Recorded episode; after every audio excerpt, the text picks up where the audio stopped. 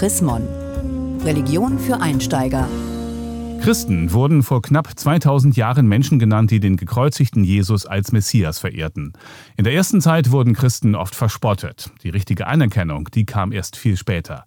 In Abgrenzung zu anderen Glaubensgemeinschaften sind sich Christen wahrscheinlich schnell einig, dass sie tatsächlich Christen sind. Untereinander sieht's da schon anders aus und man spricht sich auch schon mal das Christsein einfach ab. Wer ist ein Christ? Die Frage von Religion für Einsteiger im aktuellen Chrismon-Heft. Henning Kiene, Pastor im Kirchenamt der Evangelischen Kirche in Deutschland. Was bedeutet Christ?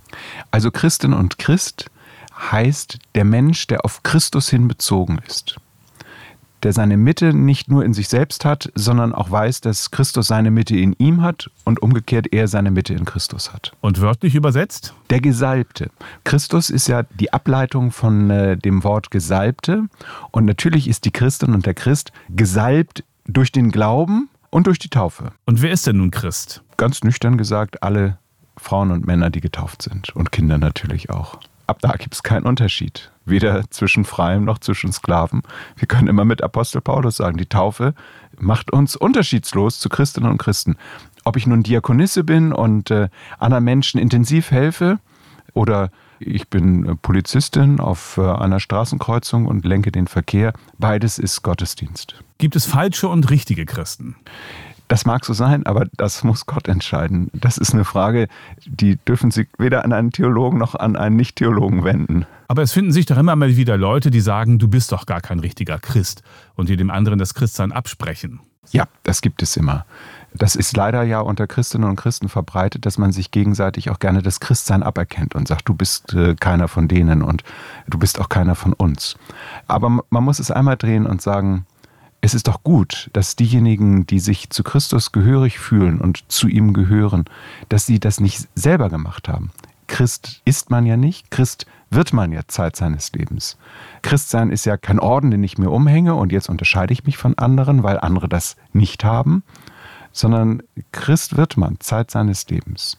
Und man wird es nicht dadurch, dass man sich das selber vornimmt, nach dem Motto, morgen früh wache ich auf und dann bin ich Christ oder ein bisschen mehr Christ als sonst, sondern weil Gott sich das vorgenommen hat. Gottes Gnade macht einen zur Christin oder zum Christen. Muss ich eigentlich was Besonderes tun als Christ?